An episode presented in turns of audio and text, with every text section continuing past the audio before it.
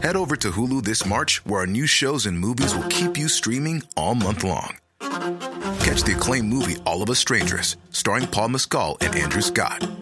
Stream the new Hulu original limited series We Were the Lucky Ones with Joey King and Logan Lerman. And don't forget about Grey's Anatomy. Every Grey's episode ever is now streaming on Hulu. So, what are you waiting for? Go stream something new on Hulu.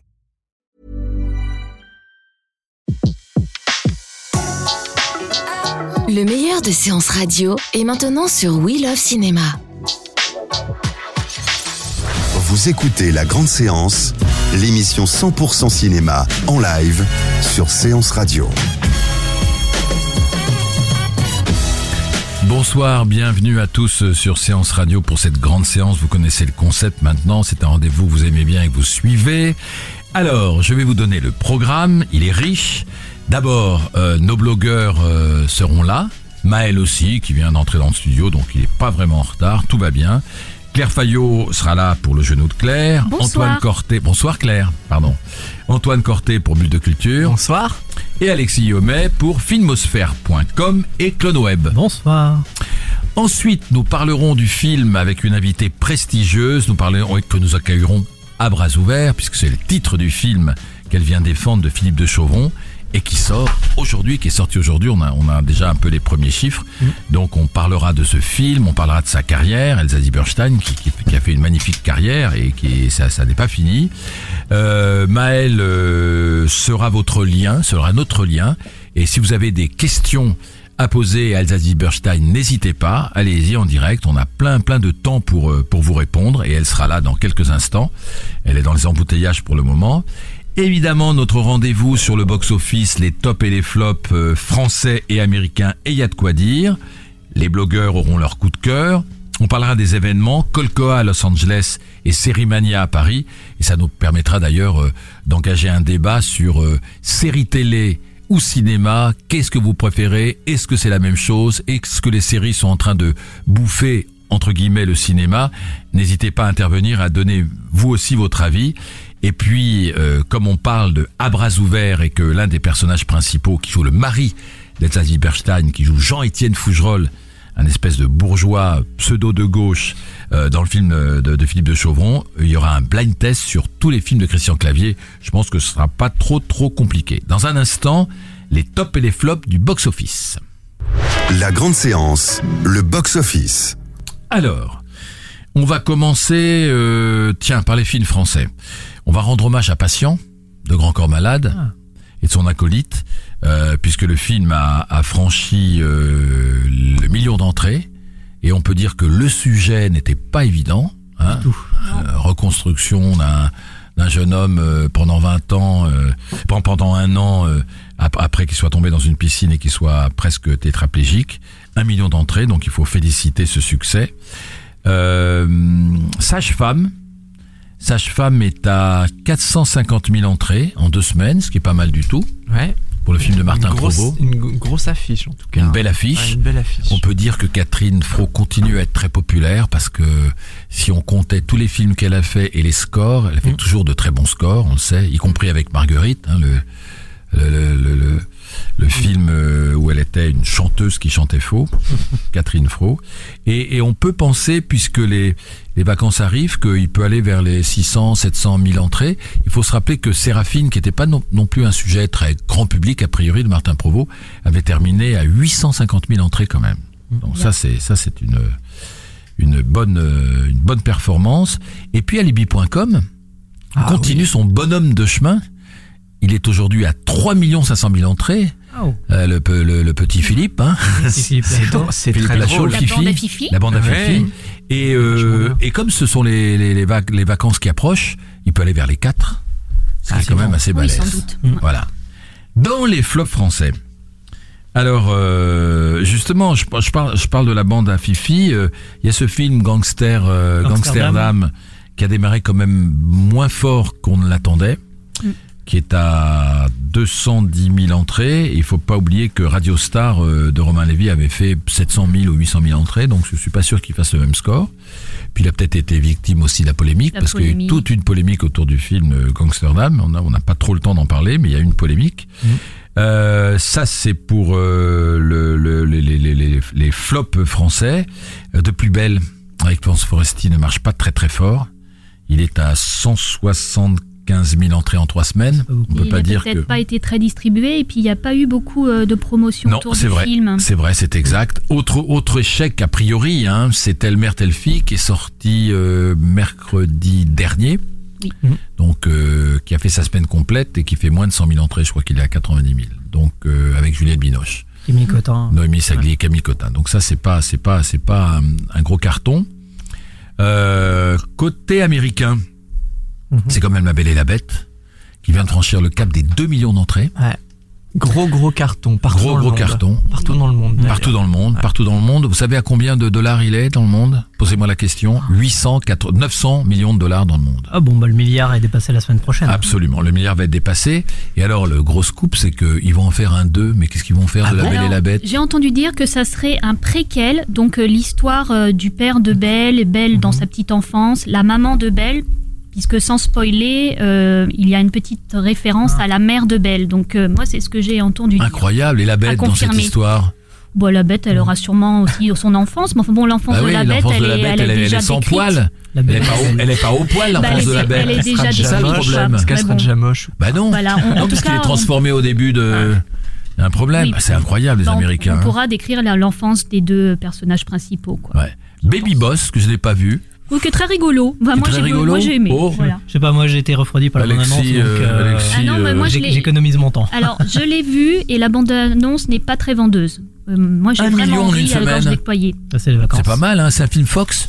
Euh, oui, c'est Ouais, ça. c'est Oui, ça, hein. Non, DreamWorks Oui, DreamWorks. DreamWorks, Dreamworks, pardon. mais on n'en a pas beaucoup parlé de ce film. Bah, je sais non. pas, moi je l'ai pas Bon, vu. ça, en tout cas, euh, je pense que là, ils peuvent faire des entrées parce que là, ce sont les vacances scolaires Absolument. et c'est typiquement le genre de film où on peut emmener ses enfants et passer un bon moment. Donc, euh, un million en première semaine.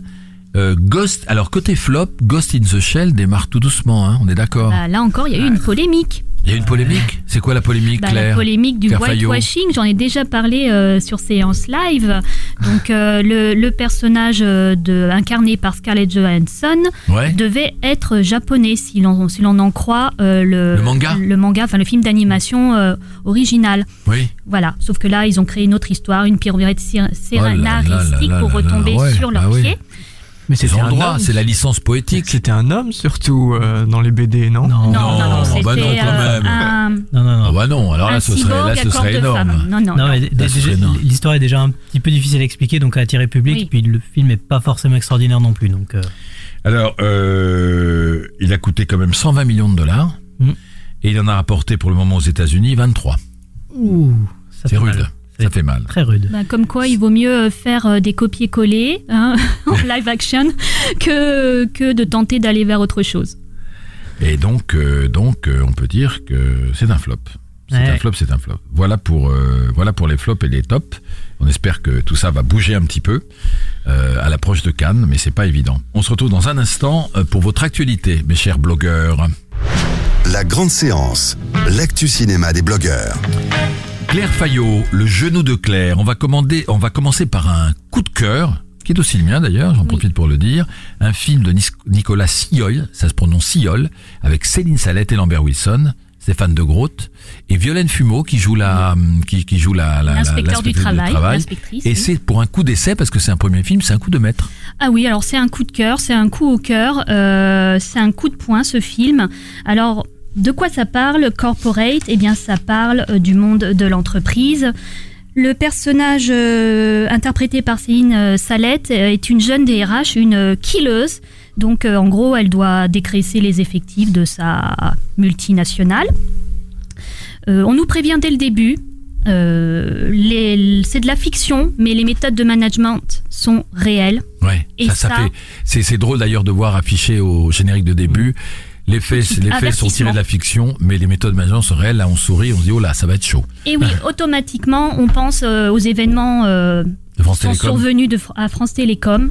Mais je dois dire que ça va au-delà. euh, oui, ça s'éloigne, heureusement. ça. Heureusement. Euh, C'est beaucoup plus universel. Voilà, c'est beaucoup plus humain. Et on se retrouve malheureusement, moi qui ai connu des situations professionnelles difficiles, euh, je, voilà, ce que Ouais. j'ai observé ou ce que j'ai subi, bah, je l'ai retrouvé dans ce film. Mais comme vous l'avez dit, c'est aussi très humain. Ouais. C'est-à-dire, euh, c'est pas du Ken Loach où on va. euh, Hmm. Il y, a, il y a un côté humain et surtout, il y a une prise de conscience du personnage principal qui est extrêmement intéressante et, et salutaire. Et il y a le beau personnage interprété par Violaine Fumeau Ouais. le personnage de l'inspectrice du travail qui euh, nous montre vraiment que voilà, il faut parler et qu'on peut faire quelque chose. Bonsoir. euh, Voilà. On a le plaisir.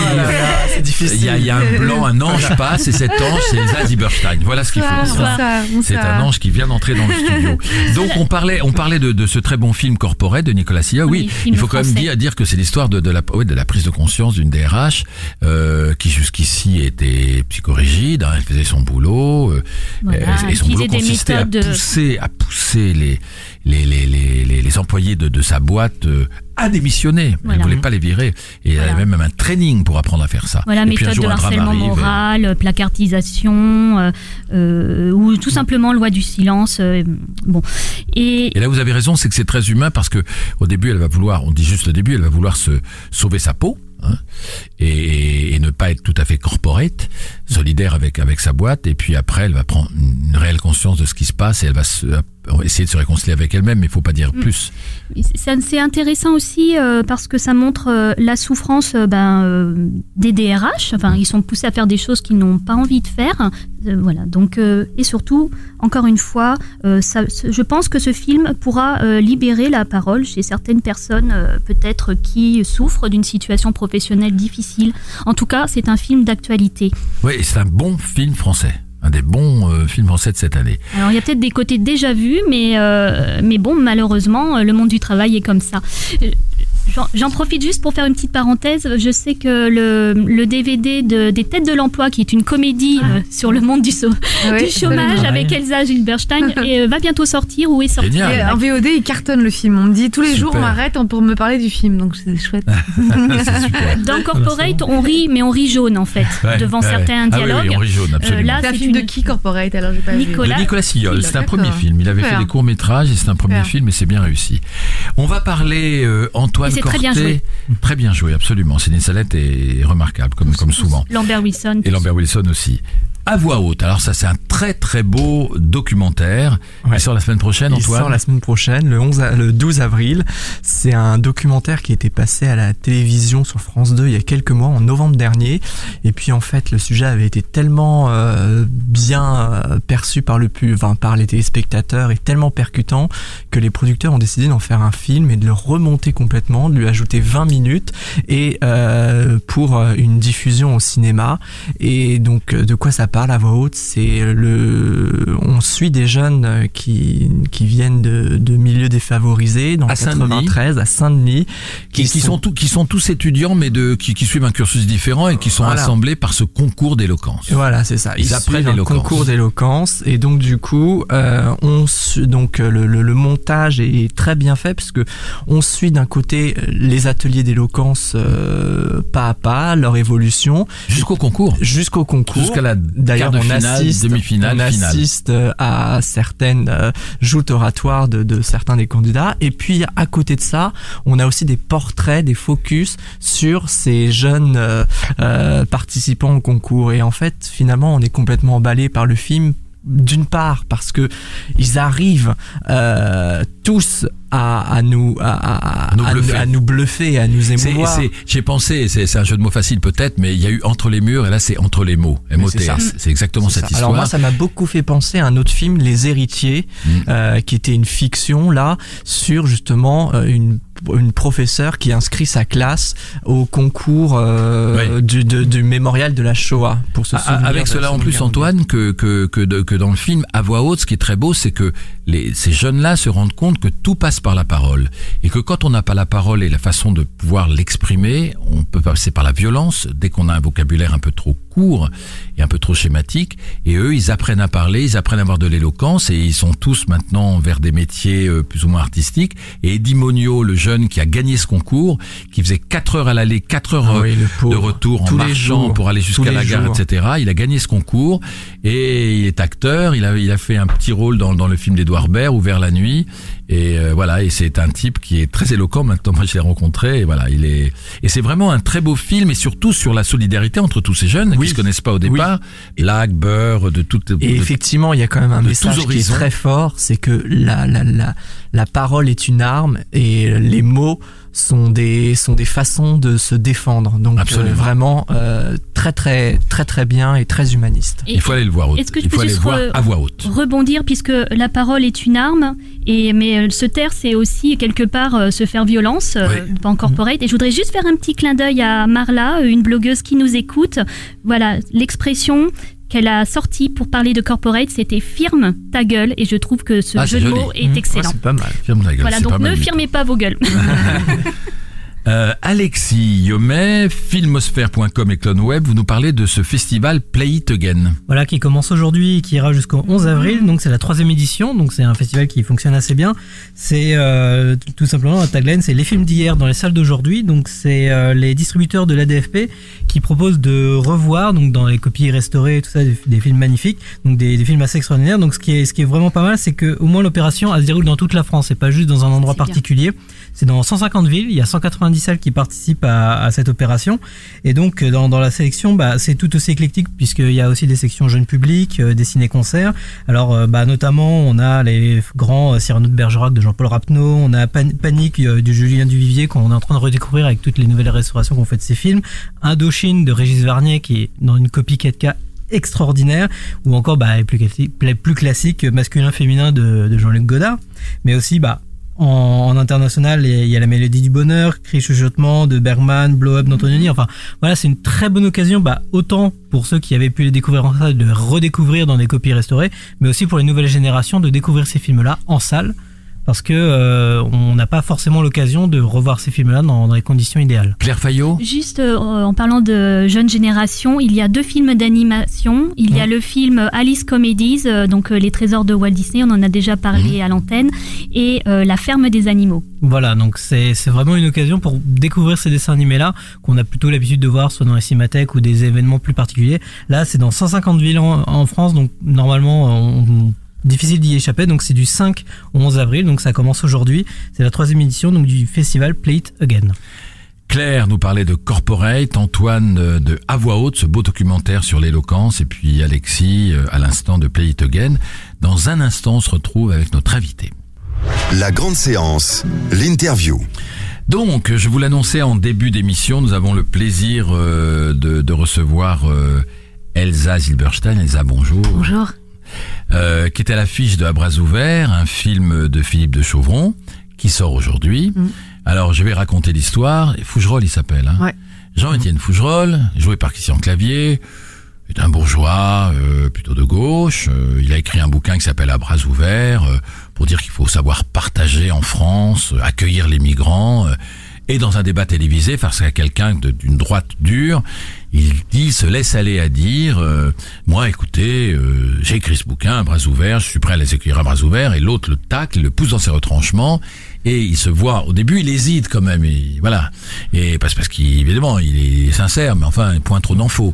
Mais au, d'un moment, acculé avec sur un signe de sa conseillère en politique, euh, il dit, bah moi, je peux en accueillir dans ma maison s'il le faut, parce que l'autre le pousse, le pousse, bon, puis termine l'émission, il rentre chez lui, dans son joli, sa jolie maison de Marne-la-Coquette, avec un très beau jardin, avec sa belle épouse Daphné de Fougerolles, Elsa Zieberstein, et ding ding, ça sonne à la porte, et là, il y a une bande de, de, de migrants euh, qui Rome. débarquent.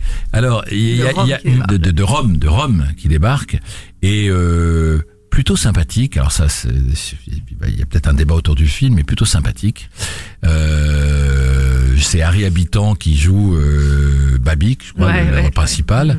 Et euh, ils vont s'installer dans le jardin parce qu'il faut bien qu'ils s'installent quelque part. Ils les accueillent. On sent les réticences quand même de ces bourgeois de gauche qui ont été élevés dans le partage, ma chère. Hein à chaque fois, Christian Clavier est obligé de le rappeler à Daphné et son épouse Elsa Zieberstein parce qu'elle elle est un peu, un peu plus réticente.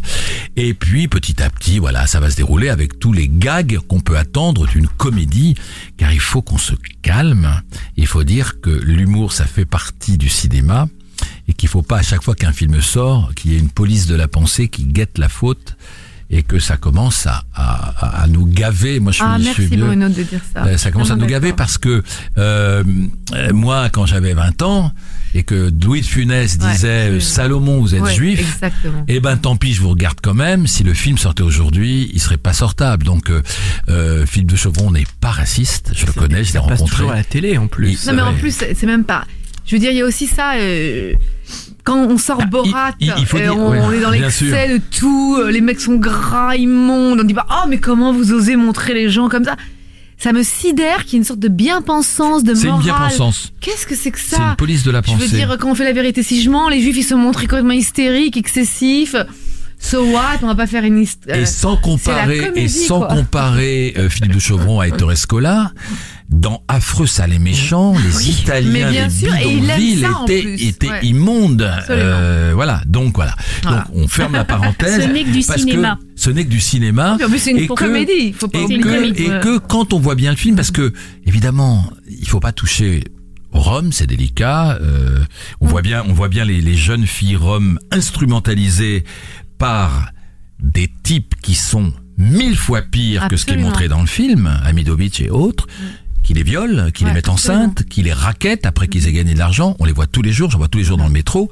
Ça, ça n'est pas. Ça, c'est pas dans le film. La, la, la famille de Rome dans le film est angélique. À Et en plus, elle Voilà. veut s'intégrer. Elle Elle arrête veut pas de dire qu'elle veut devenir des bons Français. Ils veulent. Et, euh, et, et d'ailleurs, et d'ailleurs, le personnage moyennement sympathique, c'est quand même Christian Clavier Oui. qui, qui, qui, qui les accueille un peu à reculons. Et puis finalement. Et dans la famille Rome, c'est un mec qui n'est pas Rome du tout, Mhm.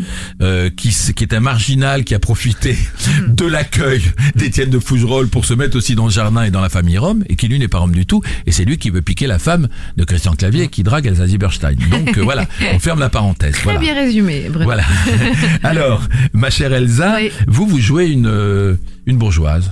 J'avais jamais fait euh, ce genre de rôle en fait, une espèce de bourgeoise héritière, un peu qui a pas de talent, qui fait du la jardin qui fait de Ouais. la sculpture dans son jardin. Ouais, elle fait des sculptures assez Voilà. surréalistes. Hein. Non, mais moi ça faisait longtemps que j'avais pas fait une comédie comme ça, je veux dire un peu classique, euh, même je, je sais pas je, je crois que j'en avais jamais fait. Ouais. Euh, une grande comédie populaire française, Ouais. ça me faisait marrer. De Chauvron en sortant du bon Dieu, je me suis dit bon bah allons-y, c'est marrant. Je trouve que c'est c'est rigolo de faire tous les genres. Moi je suis quelqu'un de libre, donc j'ai envie d'aller dans tous les mondes. Et euh, leur écriture est très bonne. Euh, ils ont un sens de dialogue évident et puis euh, ça me faisait rire c'est un vrai film de gauche pour moi c'est finalement euh, c'est comment ils sont obligés de coller à leurs propres valeurs et c'est un peu compliqué des fois quand on a été élevé dans les valeurs de gauche de dire bah oui oui oui on accueillerait euh, Mm. ou des migrants ou des roms ou des réfugiés est-ce qu'on le ferait? Voilà donc on joue là-dessus Oui, on, se, fout ça- de la gueule des bobos de gauche euh, Ouais. un peu intello Ouais. et puis euh, tout ça est très bon enfant et Mais, le mais film en, est très en drôle plus, ouais. en plus, sans, le film n'est pas du tout un film à message. Non, mais, mais on est d'accord. Mais ça met les gens en face d'une vérité. Quand vous avez votre le, le- le français qui a son petit jardin, qui vient de construire sa petite maison, même même si c'est pas Étienne de Fougerolles dans le film, Ouais. euh, qui vient de construire son petit pavillon avec son petit jardin, etc.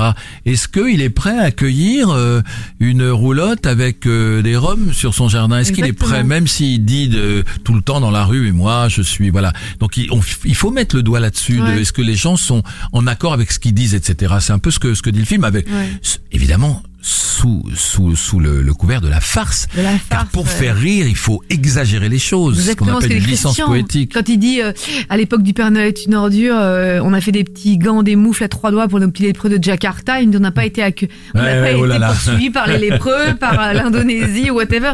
À un moment, il faut aussi de rire. Je sais pas, tu regardes Babysitting ou les Very Bad Trips, ça va loin. Enfin, mais moi, même, j'aime mais, ça. même- mais même voilà. Elsa Zieberstein, ce titre, moi je me souviens, j'en ai longuement parlé avec euh, Jean-Marie Poiré. Le titre, Le Père Noël Noël est une ordure, Oui. c'était super culotté. hein. Exactement. Je sais pas si aujourd'hui on ferait un film qui s'appelle Ouais. Le Père Noël est une ordure Alors, hein, vis-à-vis des d'ailleurs, enfants. à bras ouverts s'appelait avant, s'il vous plaît. Ouais, non, ouais. c'était un titre de travail. Moi, de on m'a jamais donné le scénario avec ce titre. D'accord. hein. D'ailleurs, il était presque plus drôle à la limite ce premier Ouais. titre, mais le finalement le, le film c'est vraiment à bras ouverts parce qu'ils vont accueillir les mecs à bras ouverts. Ouais, c'est Donc ça. euh, c'est pas un film sur les Roms qui sont en train de mendier le film Ouais, du tout. pas du tout. C'est un film sur une, deux bobos de gauche qui vont devoir accueillir euh, une famille Rome dans leur jardin. Donc le film est vraiment à bras ouverts. Alors, il, il- fallait évidemment, euh, c'est- c'est- vous étiez sur le fil parce que vous devez jouer une bourgeoise un peu comme ça, et c'est un Mhm. peu cervelé, qui fait de la Ouais. sculpture, etc. Mais il faut pas tomber dans la caricature. Et ça, Bah, faut c'est un exercice trouver- d'acteur. Hein. Faut toujours trouver. Bah, faut le- toujours trouver la vérité en fait. C'est Mm. pas moi je, que je prenne un un drame ou une comédie. Dès que tu prends un, un rôle, euh, faut le faire, euh, faut le faut, le trouver à l'intérieur. Ouais. Donc voilà, c'est pas question. Après, on a le talent de comédie ou pas, on a le rythme de comédie un peu plus que d'autres ou pas. Mais euh, c'est trouver la vérité, la sincérité à la base. Vous n'aviez- vous n'aviez jamais joué avec Christian Clavier? Non, non. Machine de guerre. C'est vrai? Super acteur, Christian. C'est un grand acteur, Christian. Ouais, absolument. Il est hallucinant, mais il a un sens de la comédie hallucinante aussi. Donc c'est vraiment. euh, J'étais vraiment dans un autre type de film aussi, dans une sorte Oui. de mécanique de comédie où Et Harry Habitant. euh, il est génial dans le rôle. Harry. oui, Ouais, il est très très drôle. Et on a travaillé avec des Roms qui nous ont conseillé, qui ont donné des notes sur le scénario et tout ça. Absolument. Ouais, ouais, Et ouais. qui ont même ri aux blagues. Ils adorent le film. Ouais, ouais, ouais, ouais, ouais. Alors, moi, je voulais quand même en profiter de profiter de votre présence à- dans, dans cette grande séance pour parler un peu de votre carrière, parce que là, là, on a fait une petite sélection, mais quand on voit Mhm. que de choses, de hein. 91, ah ouais, mais je sais, je Non, sais, non, moi j'ai compté rigole. 61 films. Oh non, non, non, il n'y en a pas Je vous jure, Avec des rôles importants, non. Ah, pas avec des rôles importants. Ouais, Mais si Jefferson, on c'est prend- rien.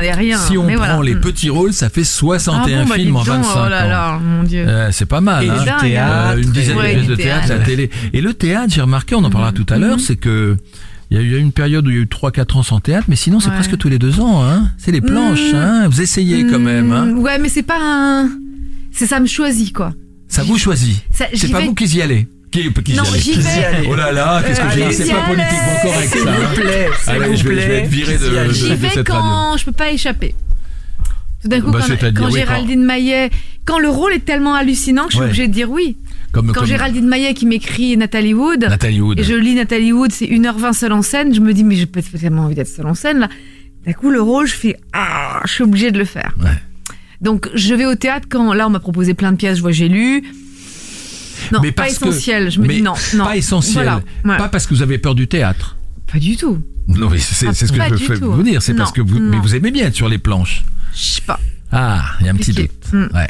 Mais Disons que quand j'y vais, c'est parce que ça s'impose. ça s'impose. Là, ça. on m'a proposé plusieurs pièges, donc je demande toujours une lecture, moi. Alors, à la fin de la lecture, je sais. Est-ce que j'ai besoin d'aller dire ça tous les jours, oui ou non Ça va Mm. très vite. Ouais, Mais est-ce que vous, plus- vous êtes quelqu'un de traqueuse? Parce que euh, dans, dans, dans, dans vos films, on voit effectivement une réserve, on a l'impression que Mhm. on se cache derrière quelqu'un plein de trac. Et là, quand on vous Mhm. voit, on vous voit à l'aise, bonjour, tout va bien. Euh, je- traqueux, bah, t'as toujours le trac quand tu rentres en scène. euh, Ouais. Quand je faisais Nathalie Wood, 1h20 seule en scène, j'étais allongée au départ, les gens rentraient. Je peux vous dire que.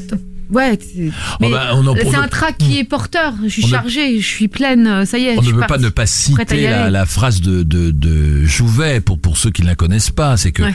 Jouvet rencontre une jeune actrice qui dit Maître, je n'ai pas le trac. Et il lui dit Ne vous inquiétez pas, ça viendra avec le talent.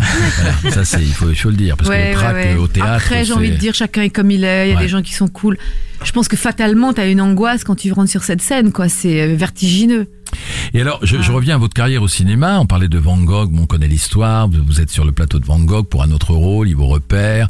Il y a une, une, une fille qui fait défaut, il vous prend dans un rôle plus important, et puis votre, votre, votre carrière décolle. Mhm. Et c'est vrai que vous avez vraiment euh, euh, fait dans tous les genres. Vous avez tourné avec Raoul Ruiz, vous avez Mhm. tourné des films plus graves avec euh, Martin Dugobson, Ouais. euh, Mi- Mina Tannenbaum, Mhm. c'est des très beaux films, et des comédies qui, Ouais. qui étaient géniales, comme Tenue correcte Oui, exigée, que personne n'a oublié, de Philippe Eh ouais, ouais. Et alors, ce qui est drôle, c'est que d'habitude, euh, dans le Ou métier... Christian Vincent, Oh, ou absolument, beau fixe, Mhm. c'était super. Ouais. Dans le métier, généralement, on a un emploi et vous vous faites tout, non, quoi. pas d'emploi, moi. Pas d'emploi. Je veux jamais avoir d'emploi. en fait, je, je pense que j'ai tout de suite voulu échapper à ça. C'est vrai? Vous avez senti ça? Non, mais inconsciemment, je pense que quand elle m'offre Mina Tannenbaum, je sais que je suis plus Woody Allenienne dans le sens où je peux tout faire. Je le sens quand je joue Mina et que j'ai une palette. enfin, j'ai l'impression que j'ai une palette de jeux très large et je me dis, j'ai envie jamais de me l'interdire. Mm. Et je veux me dire demain je peux bosser avec Philippe Garel ou Arnaud Desplechin ou aller faire une comédie grand public. C'est-à-dire que jamais je ne veux m'interdire cette liberté-là. Il y a que la snobberie ambiante ou les qu'est-ce qu'il faut faire, qu'est-ce qu'il faut pas faire. Ce qu'il faut faire, c'est moi qui décide en fonction de mes envies d'actrice et des metteurs en scène à qui j'ai envie de travailler. Là, je vais commencer un film avec Roger Avary.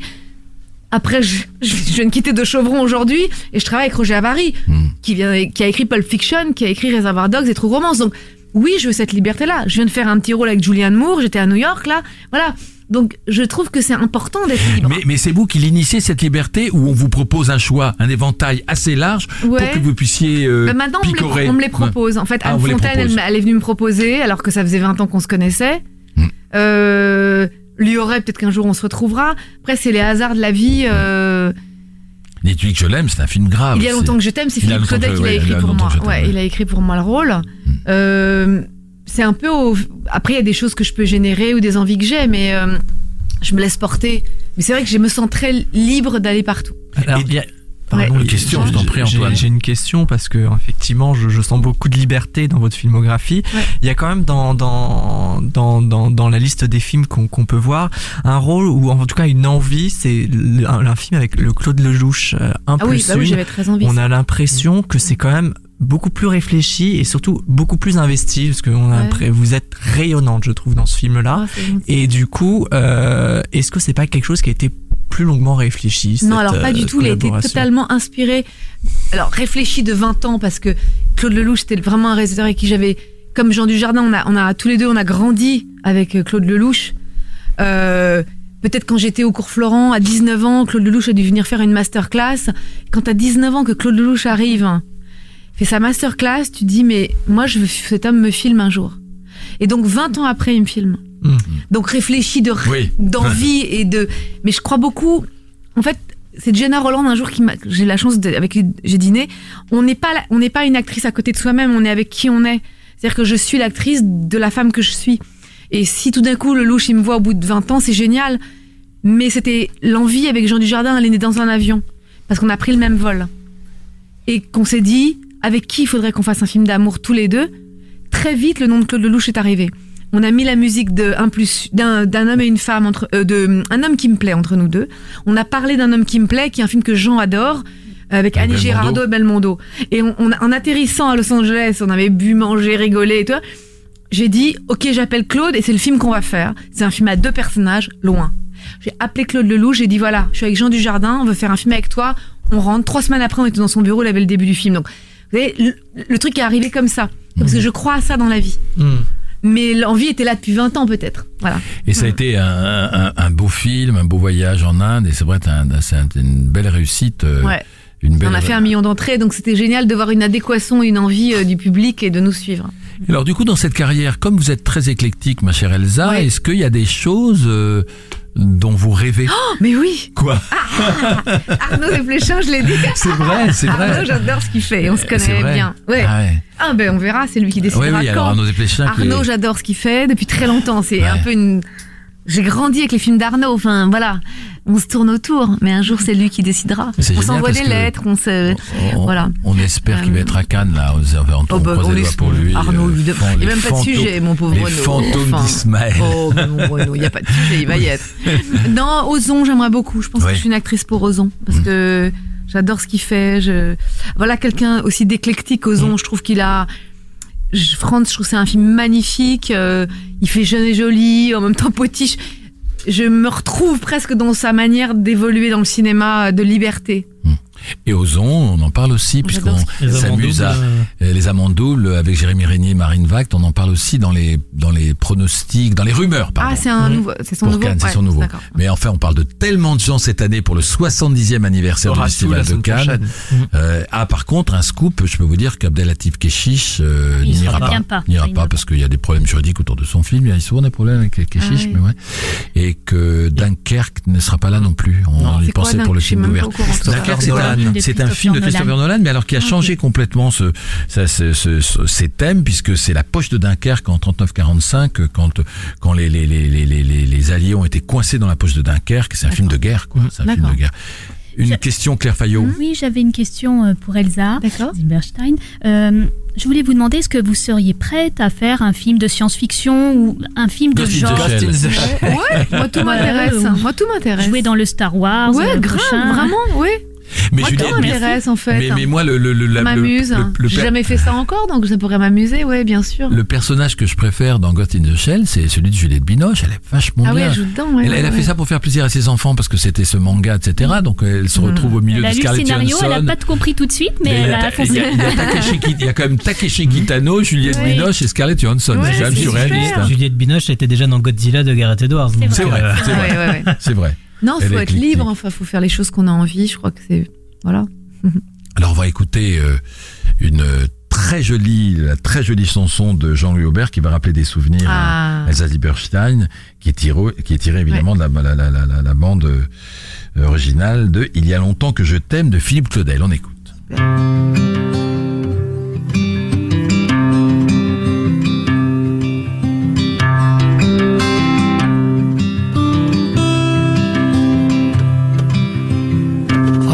De jours, voilà combien de nuits, voilà combien de temps que tu es reparti.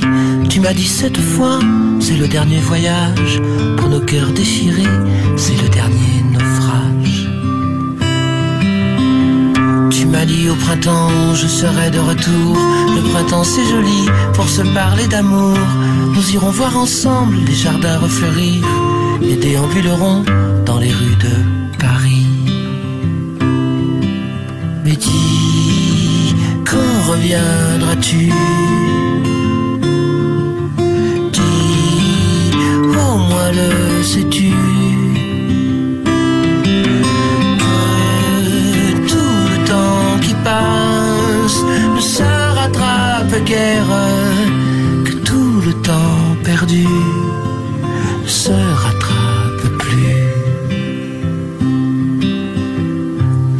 s'est enfui depuis longtemps déjà. Craquent les feuilles mortes, brûlent les feux de bois. À voir Paris si beau en cette fin d'automne. Soudain je m'alanguis, je rêve et je frissonne.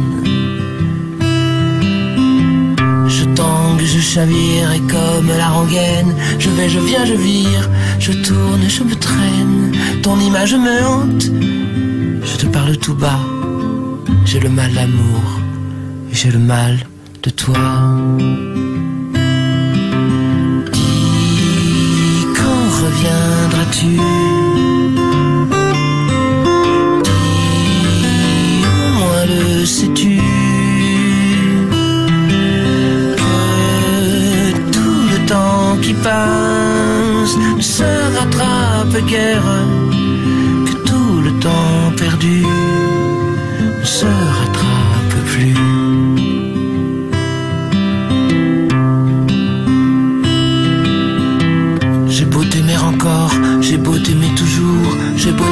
toi, j'ai beau t'aimer d'amour.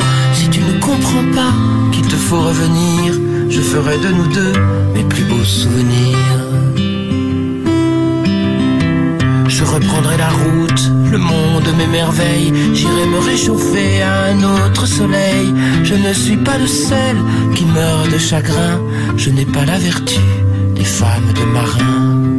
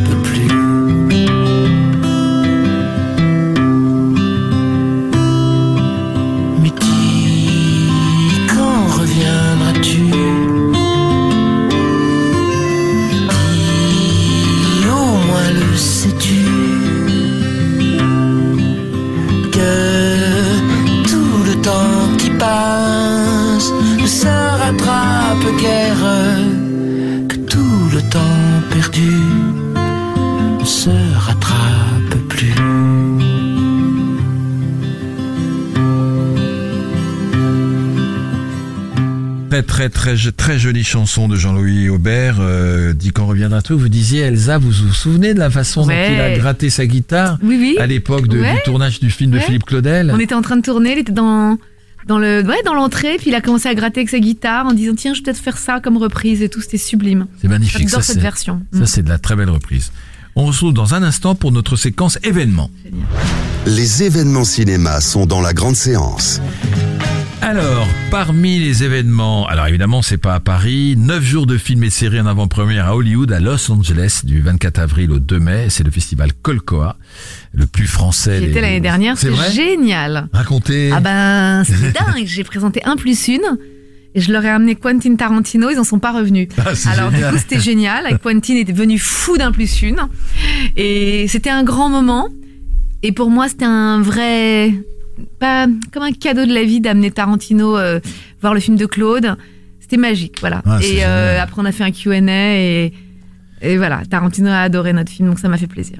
Il faut dire aux auditeurs donc que chaque année en fait c'est c'est c'est le, le- les Américains qui rendent hommage aux films français et ils voient des films en avant-première aux États-Unis donc euh, c'était Jean-Paul Rapneau, Michel Hazanavicius, Bertrand Blier. Cette fois c'est Stéphane Brisé qui est l'invité Ah, d'honneur. génial, Euh, il aura une carte blanche. génial. Euh, une carte blanche donnée aussi à Damien Chazelle qui vient de faire La La Land quand même et il y aura des, des, des films restaurés on en parlait tout à l'heure euh, qui seront projetés avec des prix euh, et si vous voulez la liste des films qui sont en compétition par curiosité euh, vous allez sur www.colcoa.org Deuxième événement, c'est le festival Sérimania à Paris, euh, qui, co- qui, qui, qui, qui, sera- qui se déroulera du 10 au 23 avril au Forum des images à Paris. Euh, plein d'avant-premières mondiales, des conférences, des tables rondes. Donc, parmi les invités qui seront donc euh, au Forum des images, Damon Lindelof, qui est co-créateur quand même de The Lost et de Leftovers, euh, qui sera président du jury. Juliana Marguiles, qui, qui jouait dans Urgence et dans The Good Wife, donc j'ai, dont j'ai vu quelques épisodes moi, et qui est auteur et productrice. Adam Price, qui est scénariste et créateur de la série politique Borgen, qui est une série célèbre euh, s'il en est. Et voilà, et il y aura une soixantaine de séries en sélection. Et ce que je ne savais pas, c'est qu'il y a une compétition officielle. Oui. 10, 10, 10 films en compétition officielle. Euh, c'est un peu le, le festival de Cannes de la série apparemment. Et je crois qu'on va le, le- le délocaliser, c'est Oh ça là là, C'est- oui, c'est des- gros, là, gros, bordel, gros Ah. bordel. parce Expliquez-nous, que- Antoine. Ah bah, en ce moment, c'est l'affrontement entre Lille et Cannes. Donc Lille a remporté le, la, la candidature pour accueillir ce qu'on pense être le futur Sérimania Ouais. et le futur série série qui est le festival de Fontainebleau. Ouais. Et à côté de ça, Canal Plus finance euh, une contre un contre-festival euh, à Sur la Cannes série À sur Cannes séries, voilà. À Cannes aussi. Qui est qui va être un peu diligenté par Fleur Pellerin qui va mener ça. Et j'ai entendu ça aujourd'hui. Ah, Ouais, ouais, ouais. d'accord, d'accord, d'accord, d'accord, d'accord. Bon, et ben on se retrouve dans un instant pour notre débat. Et ça tombe bien, ça va être les séries contre le cinéma, le cinéma contre les séries. Qu'est-ce que vous préférez? Est-ce qu'il y en a un qui est mieux que l'autre? Est-ce qu'il y en a un qui est en train de bouffer l'autre, etc. On se retrouve dans un instant. Et surtout, si nos auditeurs, ceux qui nous écoutent, ont un avis sur la question, euh, ils peuvent la donner. Mais j'en profite pour vous dire au revoir. Plutôt que ce. Elsa, plutôt que ce soit au pour votre d'autres accueil, merci. Mais c'était un Hein plaisir et merci d'être venu jusqu'à chez nous. comme ça. Voilà, absolument. et bonne route et, Merci, et hein. bons chiffres ce soir pour euh, Gentil. à bras ouverts. Ouais, ouais, voilà. c'est gentil. hein. Merci, hein, merci. Merci à vous Elsa et on se retrouve euh, donc dans un instant pour notre débat. La grande séance, le débat. Alors, à nous de jouer euh, les séries contre le cinéma ou les contre les séries. C'est drôle parce que c'est un débat que j'entends depuis longtemps, depuis que les séries euh, sont de qualité, et ça fait un temps. Et parfois, euh, euh, les auditeurs, les spectateurs veulent, euh, veulent dresser l'un contre l'autre, alors qu'on peut dire que ce sont deux médias, entre guillemets, ou deux arts très différents. Alors, euh, c'est vrai que les séries, et vous, les jeunes, j'ai envie de dire, euh, Merci vous Bruno de m'inclure dans le lot. Claire, Alexis, Antoine, euh, vous, vous avez vu, vous voyez, est-ce que vous voyez régulièrement des séries? Oui. Claire Oui, mais je ne suis pas une binge watcheuse.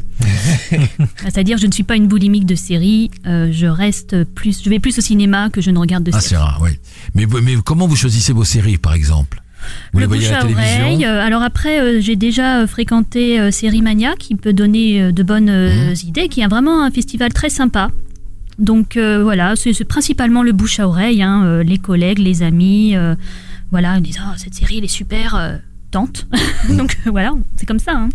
Et vous, euh, Bah, Alexis? Moi, moi, c'est c'est aussi compliqué puisque moi je regarde beaucoup plus de films et après c'est le problème c'est que l'offre est trop importante. Souvent euh, quand on arrive à la rentrée, euh, il y a il faut regarder au moins 10 séries en même temps qui sont apparemment toutes extraordinaires. Donc évidemment, il y a des séries historiques, il y a des séries de science-fiction, il y a des séries euh, que c'est plus un thriller, d'autres policières. Enfin, il y a il y a tellement d'offres que euh, c'est difficile de s'y retrouver. Moi, je suis, je suis très fidèle à certaines séries que des fois je peux même regarder plusieurs fois de suite, mais j'ai j'ai du mal des fois à me lancer. Donc, euh, comme Claire, moi, c'est vraiment le bouche à oreille qui me motive. Et vous, Antoine? Bah moi je ne choisis pas parce que ma soirée type c'est quand je me mets un, un film à 21h et puis à 23h quand le film n'est pas trop long, on termine la soirée avec un petit épisode de série. Donc euh, Incroyable. voilà. Je Et ne tu Ah, vous choisis dors faites un pas, mélange, vous. Mais juste un Exactement. épisode. Un épisode. Je difficile. binge watching pas. Vous n'avez pas envie de, de- de- d'en voir un autre.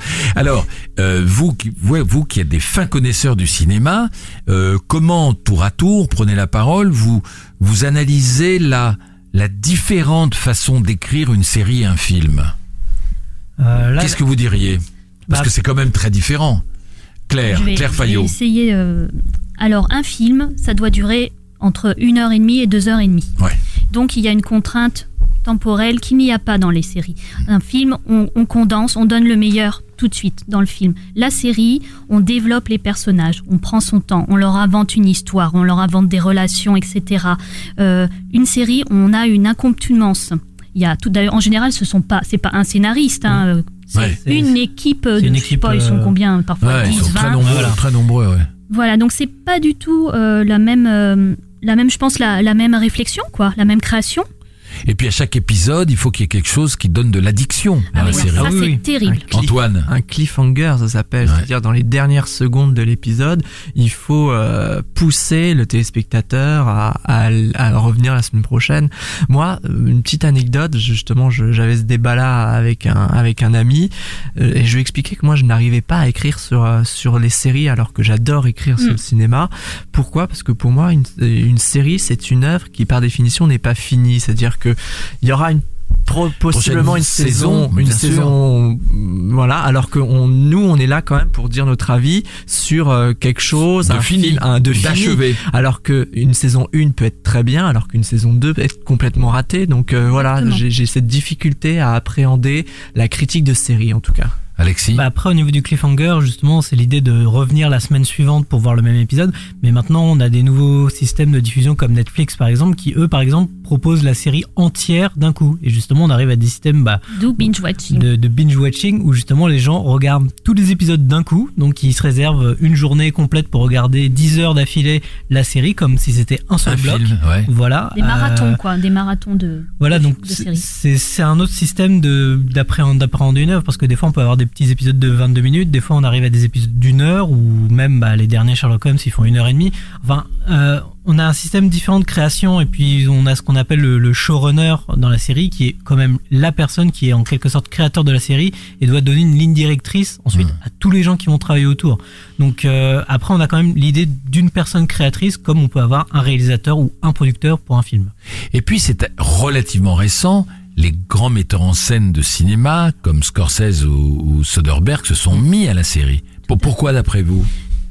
Je pense que ça leur, ça leur permet d'expérimenter un autre format. Alors, euh, Soderbergh a fait Nick, qui est une Mhm. série euh, historique avec euh, Clive Owen sur les débuts de la chirurgie. Et Scorsese, ben, il a fait euh, le pilote. Enfin, il a fait, il a fait des pilotes. hein. Après, il a, il a, il a cédé euh, donc euh, Boardwalk Empire, si je ne me trompe pas, et euh, Vinyle. Vinyle, Vinyle, ouais. Qui n'a pas été renouvelé. qui n'a pas Non. été Ouais, renouvelé. mais alors c'est c'est dingue Comme parce quoi, que on peut être un Soderbergh. bon cinéaste Ouais. et voilà, euh, lancer une Alors, série, ça marche pas. c'est- c'est rigolo parce qu'il y a l'exemple de Scorsese, vinyle n'est pas renouvelé, pas de deuxième saison. Mhm. Et il y a l'exemple qui, qui, qui me donnait tout à l'heure, Bah, c'est vous. Antoine The- The The- Nick, The il y a Nick. une saison 2. Alexis. Bah justement, euh, Soderbergh lui s'éclatait sur cette série-là puisque il était à la fois, euh, il n'était pas créateur de la série, mais il est ni scénariste, mais il était réalisateur. Euh, il dirigeait les acteurs sur le plateau, il, était cadreur, photo. il faisait la photo, il faisait le montage. Donc, Incroyable. il faisait tous ces postes-là sur 10 épisodes par saison, donc il en a fait 20. Euh, pour moi, la série, c'est une des meilleures séries que j'ai vues ces dix dernières années et elle sera pas renouvelée pour une troisième saison. faute de public, faute d'audience. Donc après, c'est très difficile puisque moi, je pense aussi à la série The Young Pope de Paolo Sorrentino, Tout à fait. Mm. que je trouve extraordinaire, mais quand je la regarde, C'est plus du cinéma que de la série, non? J'ai un peu mon regard de, de ci- cinématographe euh, Ouais. derrière et je me dis ah moi moi c'est ce qui m'inspire parce que moi j'aime pas mal le cinéma de Paolo Sorrentino donc je m'y retrouve là-dedans mais après est-ce que quelqu'un qui consomme les séries Ah, je euh, suis d'accord avec vous. arrivera à rentrer moi, dedans moi, moi, moi, quand j'ai vu The Young Pop, je l'ai pris comme du Sorrentino, Sorrentino. pur, comme un film qu'il aurait pu faire. euh, Mhm. qui- il, y a, il y a combien d'épisodes il y a 10 épisodes Moi, moi j'en ai vu que deux. J'en ai vu que deux parce que j'avais été invité pour les voir, puis j'ai pas vu la suite. Et ça aurait pu être un film, quoi. Mm. Il aurait pu faire un film qui s'appelle The Young Pop, le, le faire en deux heures, résumer tout ça en deux Et en heures. plus il y a Jude Law enfin il y a un casting comme on pourrait en trouver au cinéma C'est exactement le même syndrome Baz Luhrmann et la, c'est sa série The Get Mm. Down. C'est que euh, on, il fait une, un, fi- un film Mm. avec ses mêmes techniques, euh, ses mêmes sonorisations, son même visuel.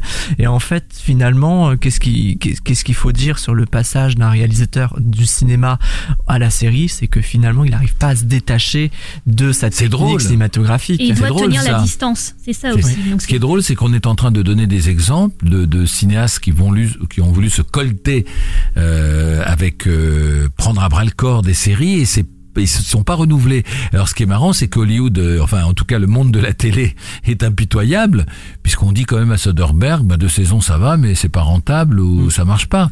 Ça veut dire que les consommateurs de séries devant The Young Pop ou devant The Knick ne, ne sont pas euh, bah euh, ne sont pas Mais convaincus. je crois que Top of the Lake, par exemple, de Jane C'était magnifique. Ça, ça, ça marche. Donc, euh, bon, c'est. Non, mais ça, il y a une saison, c'est tout. La Non deuxième va sortir. Ah, il y a une deuxième une saison. deuxième génial. Vous voyez, moi qui aime le, le cinéma. Mais il faut dire aussi à ceux qui nous écoutent et, et ceux qui n'ont des plus jeunes qui, qui n'ont qui n'ont peut-être pas vu les films de Fellini, les films de Visconti, les les films de l'époque de Scorsese, etc. C'est qu'un film comme, comme, comme- ou de David Lean, euh, comme le disait Claire Fayot tout à l'heure, c'est que un film construit en une heure et demie quand on fait bien son travail ou en, ou en une heure cinquante, euh, c'est un c'est un art en soi. C'est l'art de l'ellipse, c'est l'art de euh, de raconter les choses en- encore une fois dans un moment relativement court et de tout mettre sans que ce soit bourratif. Et ça peut être corporate par exemple. C'est un petit bijou à sa manière. Évidemment, on peut faire une série de corporate, mais ça sera Ça serait trop long. ça serait vrai. trop long, ce serait autre chose, on tirait un peu la ligne, il faudrait recréer. C'est vrai que c'est pas la même facture. On est Mais- d'accord Mais après, les, les séries maintenant, elles, augmentent au niveau de la qualité artistique. Euh, on, les, on, bah, le meilleur exemple, c'est Game of Thrones de chez HBO, où maintenant on passe à des budgets de 3 à 5 millions par épisode, donc il y a énormément d'argent. Et, et moi, je pensais à un des derniers épisodes de la dernière saison qui a été diffusée, qui est un petit peu, euh, il y a une scène de, bataille euh, avec des, une- des, chevaux et tout ça, et c'est un peu le, petit- le petit Ridley Scott illustré. On voit quasiment les mêmes planches, pas dans Gladiator ou Exodus, et euh, là on a une qualité visuelle de, de film, de long métrage dans une série télé. Donc après, au niveau de la concurrence de ce que proposent les séries télé par rapport au cinéma, on arrive quand même à un kiff kiff qui demande quand même au cinéma de, de se bouger un peu, sinon ils vont se faire euh, vite bouffer. Oui, Et alors, les, les salles commencent à diffuser Antoine de la série aussi. Mm. C'est-à-dire qu'on invite les salles à Les salles programmer des séries. maintenant. Ah oui, Je pense que c'est la prochaine étape. c'est vrai. Oui, je pense que bah, les, les salles de, de cinéma vont s'ouvrir à d'autres programmes. Euh, bah, Game of Thrones, justement, ils faisaient des événements dans des salles IMAX pour diffuser genre les deux premiers épisodes. Mais je pense que à terme, on peut arriver où on pourra découvrir, limite, toutes les semaines, Mm. un épisode de série télé euh, qui, est- qui Incroyable, coûte euh, des millions de dollars dans une salle de cinéma. Il y a un public pour ça. Claire Fayot oui, ce que je voulais dire aussi, c'est que des films sont adaptés en, en série. Oui. Euh, voilà, donc ça arrive. Donc on étend l'univers. mais Bah, il y Gomorrah a, par exemple. Voilà, Mm. et, et à l'inverse, il y a euh, une tendance dans le cinéma actuel à finalement, euh, j'allais dire, sériser des films. Euh, et ben, je pense par exemple, euh, typiquement à La Belle et la Bête, on va revenir dans le passé de La, la Belle et la Bête. Euh, tout ce qui est Marvel, finalement, c'est pas une série, mais enfin si, quelque part, ça devient une série puisqu'on Mm. retrouve les personnages. Tout ce qui est spin-off, finalement, on peut voir ça comme une grande série. Euh, donc, euh, Même c'est vrai que la frontière est. fait Agent of Shield en relation aussi avec ses films. Donc euh, il y a une série d'un côté, il y a les films même et c'est plaisir. le même, euh, c'est le même, univers. Bah, Maintenant, on peut-être peut plus dire, euh, on peut plus dire une, on peut plus dire euh, comme insulte en parlant d'un film. Oh bah c'est un téléfilm ou c'est du niveau d'une série télé. Non non, c'est pas vrai. Maintenant, les deux s'influencent et ont euh, effectivement la même valeur, je pense, dans le cœur de certains euh, spectateurs. Justement, je pourrais vous poser la question si vous deviez vous passer de l'un ou de l'autre. Ça, c'est une question un peu dégueulasse. Hein. Le cinéma ou les séries Qu'est-ce Oh, que, qu'est-ce que vous sacrifieriez Moi, je me passe des séries sans hésiter. Bah, si je devais me passer de quelque chose, je pourrais pas me passer des films, mais si je devais bosser dans quelque chose, je pense que je prendrais plutôt la série télé, puisqu'il y a, il y a moins d'argent en Et jeu, donc euh, on, pour, on a plus de moyens de décider. Et vous, Antoine Moi, S'il je- fallait choisir série ou cinéma, si vous deviez regarder pendant le reste de votre vie l'un ou l'autre. Ah là là, Ah. bah euh, série C'est évidemment. une question un peu idiote. Je mais- sacrifie la série. Ah, vous sacrifiez la série. Non, moi je garde Il est le. politique, il est, il est artistiquement correct. Cinéphiliquement correct. Exactement. On peut dire ça. On se retrouve dans un instant, on retourne au cinéma. Un quiz qui devrait être facile, un spécial Christian Clavier. Jouez avec la grande séance. Tout de suite, le blind test dans votre émission 100% cinéma. Le blind test, comme dans The Voice, mais dans un pour un Sauf exercice différent. Sauf qu'on voit. Alors écoutez bien, écoutez bien, écoutez bien. C'est un film de 2004. Oui, mais attendez, dites donc, c'est- de la marijuana. Non, vous pourriez avoir des ennuis, parce que c'est interdit de faire pousser de, de- de- de- de la drogue, hein. Interdit par qui? Qui peut avoir le droit de décider pour moi ce qui est bien ou mal, hein? Tout le monde n'a pas vu ce film. Hein. Pas personne. Et alors là, où je Ça les emmerde Ceux personne. qui interdisent, c'est que je la fume pure Alors c'est un film d'Hervé Palu qui s'appelle Albert est méchant. Ça Ah. vous dit quelque chose? Oui, mais je l'ai vu. Avec Michel Serrault? Euh, Normalement oui. Ouais. Deuxième film. Tu vas la demander en mariage De ce pas. Qu'est-ce qu'on a fait au bon complètement Dieu fou Oui. Falbala n'est pas une fille pour toi, voyons. Ah, Falbala. Astérix. Euh, Astérix. ça. Astérix et Obélix contre Genre, César. physiquement, je veux dire. Claude Zidi en 1999. Il y a presque 20 ans. Incroyable. Hein Mais non. Euh, facile. Désolé, on a un petit contretemps. Rien de grave? Non, non, trop rien. Non, toto bé, mais toto toto bé. Non, mais il se il se trouve que ma, ma mère a disparu dans la jungle avec euh, des Ah, amis de ma fille. c'est euh, Philippe euh, Lagesitting C'est les Blue. babysitting de. Surtout pas. Non, on regarde une vidéo qui va nous Un permettre. tir groupé d'Alexis et d'Antoine. Euh, le 4. Vous n'étiez pas obligé de tirer si violemment cette manette. Ah, visiteur. demandé Les visiteurs, bravo. Excellent. Le 5. Bonjour, il y a quelqu'un? Et pourquoi? Euh, Je voudrais voir une paire de chaussures que vous avez en vitrine, s'il vous plaît. Il n'y en a plus. Ah. Ah, et, et ce mocassin, là, sur le présentoir, c'est- du veau retourné J'ai plus votre taille. Ah. Bon, bah, je repasserai. C'est plus votre Ouais. taille. Repassez, Repassez. repassez vers 18h. Ce sera plus calme. Effectivement. Ça vous rappelle Ah, rien cet accent force. Voilà, ce sera plus calme. Repassez, repassez. le 6. Ah, il a eu les jetons, il a eu les Ah, c'est difficile ça. Attends, qu'est-ce que tu es venu faire Non, dans ça, ma les anges gardiens. Bravo. Ah oui. La team Oui, trop fort. Avec Gérard. On l'avait oublié celui-là, hein, Jean-Marie Poiret, hein, 1995. Euh, le 7. Allô? Allô? Oh, ça c'est vieux ça. Très Ouais, vieux. tu- tu Il m'entends était jeune, hein. L'ami Voilà, je te disais que je t'appelle de Lyon. Non, non, mais je ne rentrerai pas ce soir. Mais non, je suis tombé sur mon copain Cristobal. C'est très dur. Ça c'est ma, ça, ça, c'est mon époque. Vous étiez pas C'est pas. Opération Corned Beef, non bah, je Ça aurait pu. Alors je, je, je vous fais pas l'en dire plus longtemps. C'est les Babacool, un film de François Le Terrier, qui Non, date de 1981. Vous étiez pas né Je l'ai vu, mais Voilà. C'est bien. Si, moi j'étais né. 80. Le numéro 8. Bonjour. Bonjour, docteur. Mais c'est pourquoi Qu'est-ce que c'est que ça Ah, Hans Woluski. Mais qu'est-ce que c'est que ça Absolument. Le copain. Comment ça, comment vous foutez de moi Les bronzés font du ski de Patrice Lecomte, qui date Film de culte. Mais pourquoi vous êtes venu Oula. si je ne fais pas ni paix Voilà. 1900. 80. 86. Non. J'en sais rien. Je me souviens. 79. 79 Ah, Carrément. bah, J'étais toujours né. Euh, celui-là, je, celui-là, je le connais pas. Euh, le 9. Je suis désolé, j'ai dû bouffer une merde. Vous n'auriez pas un antivomitif, docteur Louis? Louis Pardon Docteur Louis Ish, comme une quiche ou une biche Ish, c'est pas trop dur Bon, allez vous coucher, ça va passer. Ah c'est pire quand je suis allongé. Dès, dès que je ferme les yeux, je vois ces têtes de poisson qui rient aux éclats, là. Ah, c'est horrible, je vais en vomir. Ah oui, c'est un film récent, je m'en souviens, je l'avais vu, qui était pas, qui était pas. On ne choisit pas sa famille. Pas vu. Ça vous rappelle rien? C'est une comédie. Et euh, le dernier qui est récent, que vous avez peut-être vu, dont on a parlé, euh, allons, on y va. Bah, tu vas pas revenir là-dessus, Elsa. Sait tout. Ce matin, je l'ai, je l'ai eu au téléphone. Elle était vraiment dans un état bizarre. Elle m'a fait tout un discours sur le fait qu'il fallait dire la vérité aux gens qu'on aime. connaissez la voix de Fais pas ci, fais pas ça, là. Je- La voix de notre ami. Ça n'a rien euh, à voir avec toi. C'est une vieille histoire entre elle et moi. Une histoire complètement insignifiante d'il y a plus de 20 ans. Alors franchement. Mais oui, mais. Il écoute un disque, il essaie d'écouter un disque. Ah oui, une heure de tranquillité. Bravo, Voilà. de Patrice Lecomte. Tu n'as aucune Une heure de de tranqui- tranquillité en 2014. Et l'actrice Valérie Bonneton. Valérie Banneton, j'ai cherché son nom. Merci mes amis. Dans un instant, on conclut cette émission et j'aurai une ou deux questions à vous poser. La grande séance, l'émission 100% cinéma de Séance Radio.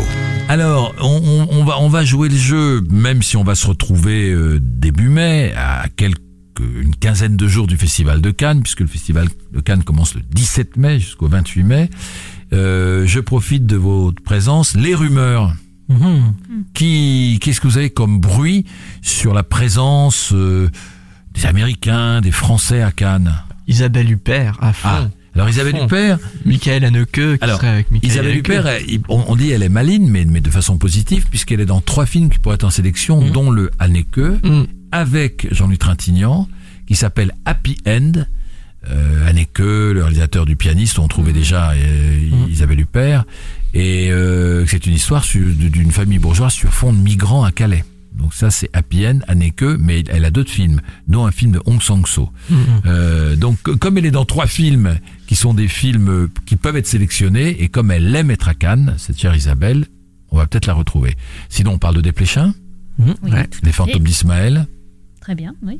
on parle de Ozon, Ozon, Les amants les amants doubles. doubles. Mhm. Euh, vous avez entendu d'autres euh, bruits, vous? Bah, moi, je me pose la question du gros blockbuster américain. Chaque année, on a un énorme blockbuster américain. Est-ce Ouais. que c'est Pirates des Caraïbes? Est-ce que Ah, c'est les moi, je rois ne vois pas en ouverture quand même. hein, 70e édition. Non.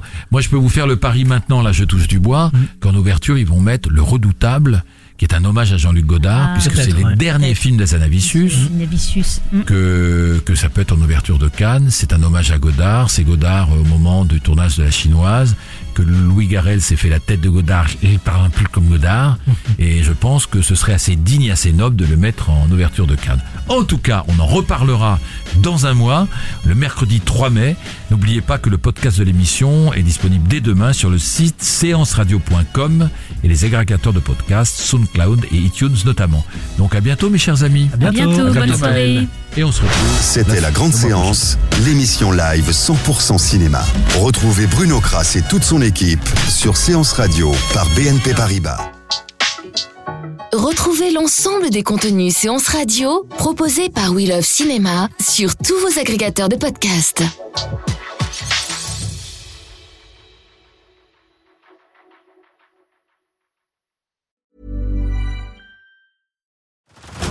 Head over to Hulu this March, where our new shows and movies will keep you streaming all month long. Catch the award winning movie Poor Things, starring Emma Stone, Mark Ruffalo, and Willem Dafoe. Check out the new documentary, Freaknik The Wildest Party Never Told, about the iconic Atlanta Street Party. And don't miss FX's Shogun, a reimagining of the epic tale, starring Anna Sawai. So, what are you waiting for? Go stream something new on Hulu.